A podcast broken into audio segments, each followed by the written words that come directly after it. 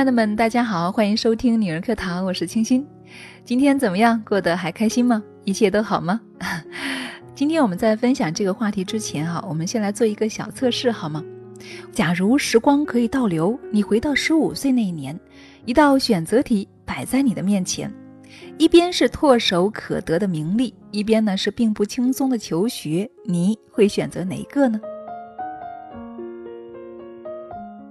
不知道大家的答案会是怎样哈？如果可以的话呢，一起来互动一下。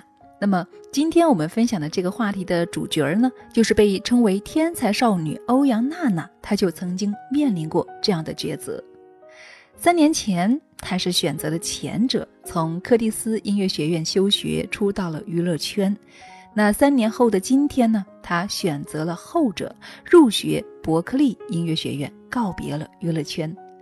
在这个开学季，欧阳娜娜正式的重返校园。她发微博称：“新的旅程，新的开始，新的生活。”评论更是一片叫好声。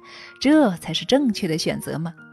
但是在三年前，哈，欧阳娜娜面临的是与此截然不同的局面。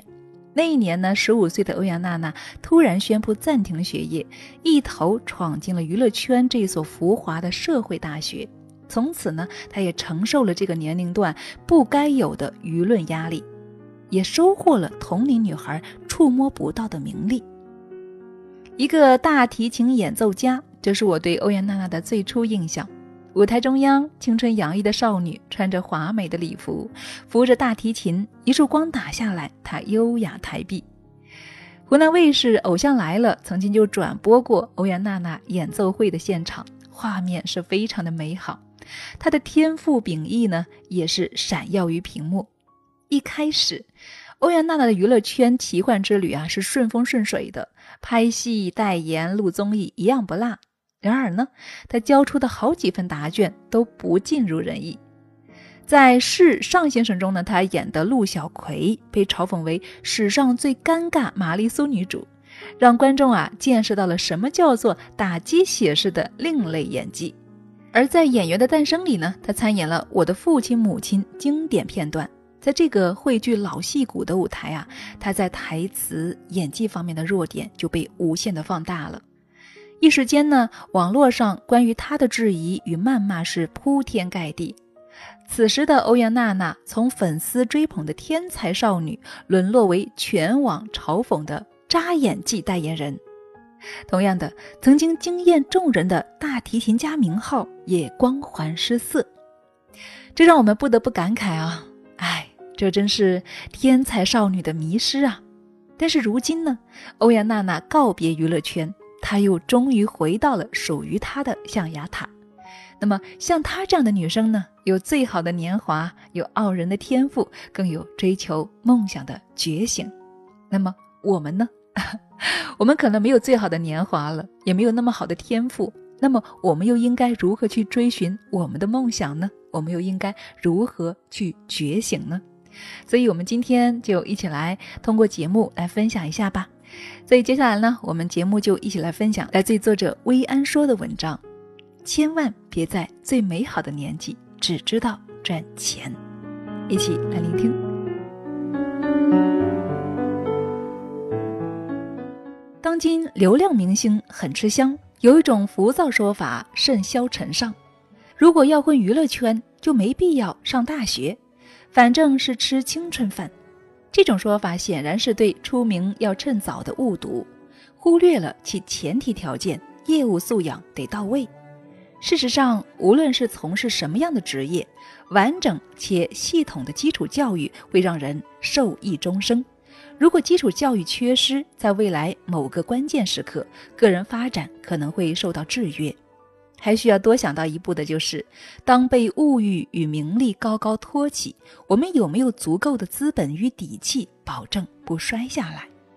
残酷如娱乐圈，多少炙手可热的红人雨打风吹，多少闪耀一时的新星泯然于众人。对于欧阳娜娜来说，娱乐圈一直在那里。但是追逐梦想的初心，或许会在浮华中变形；提升自我的黄金期，也会在喧嚣中流逝。人生的黄金期就要用来读书，千万别在最美好的年纪只知道赚钱。如果把时间线拉到足够长，我们会发现，不管是娱乐圈还是其他行业，大部分走得长远的都是那些勤于学习、积淀深厚之人。胡歌也是一个践行“活到老，学到老”的演员。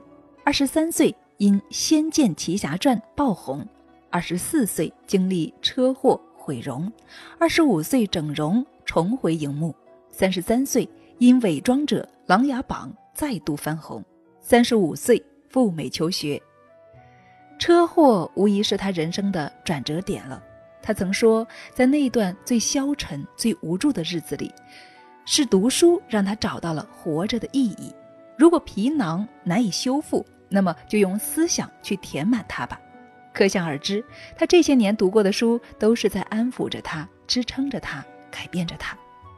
涅槃归来后的胡歌完成了从偶像到演员的成功转型，他挑战了更多元化的荧幕形象，如林觉民、梅长苏、明台等，这些角色都被他刻画的张弛有度、入木三分。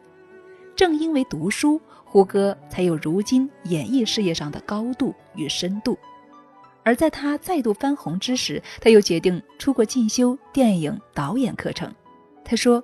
如果我能够有机会踏踏实实的学习沉淀，我愿意放弃眼前的所有。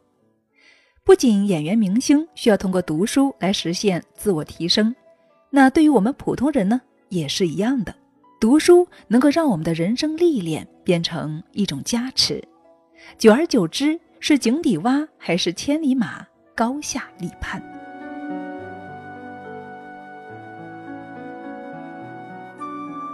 所以说，读书能够让人走得更远，攀得更高。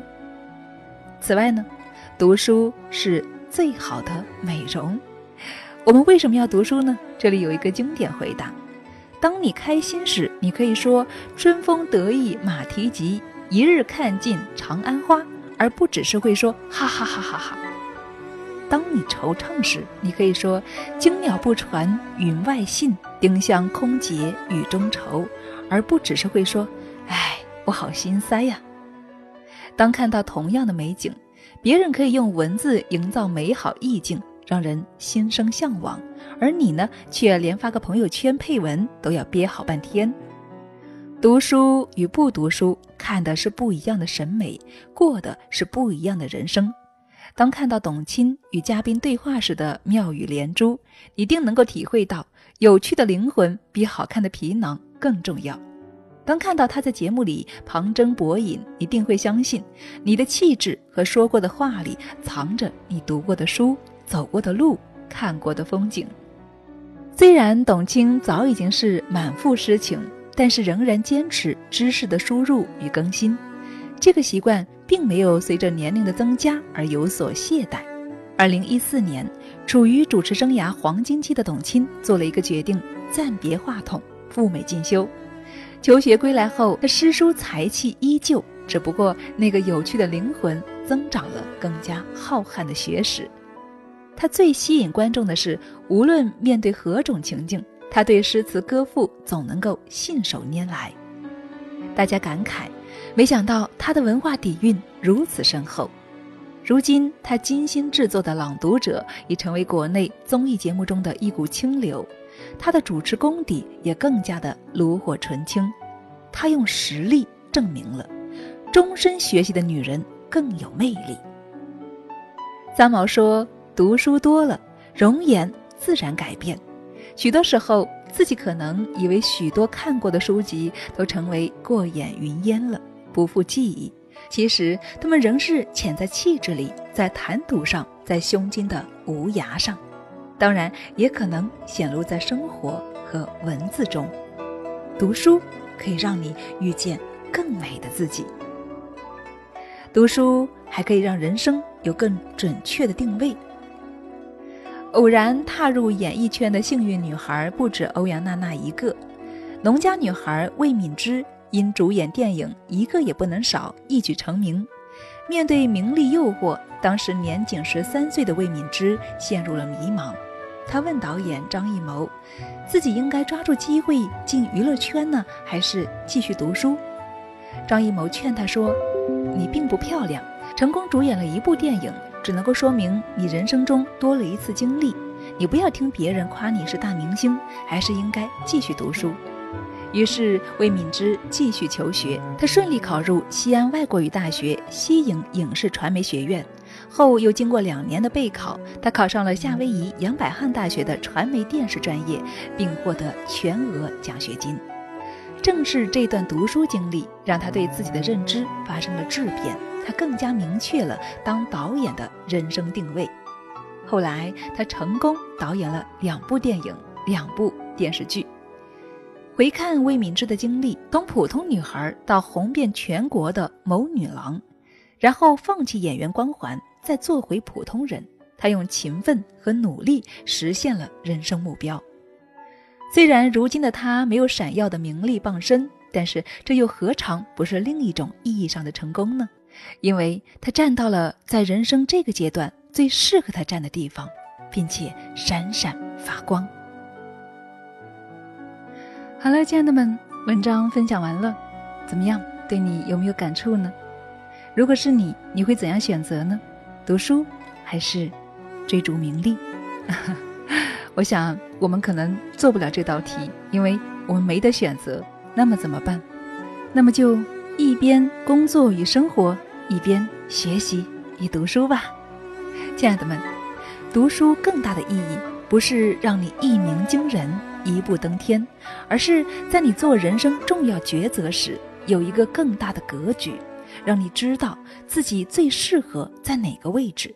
读书呢，就是不断的武装我们自己思想的过程，也是未来厚积薄发的筹码。很喜欢刘瑜的这句话：一个人要像一支队伍，对着自己的大脑和心灵招兵买马。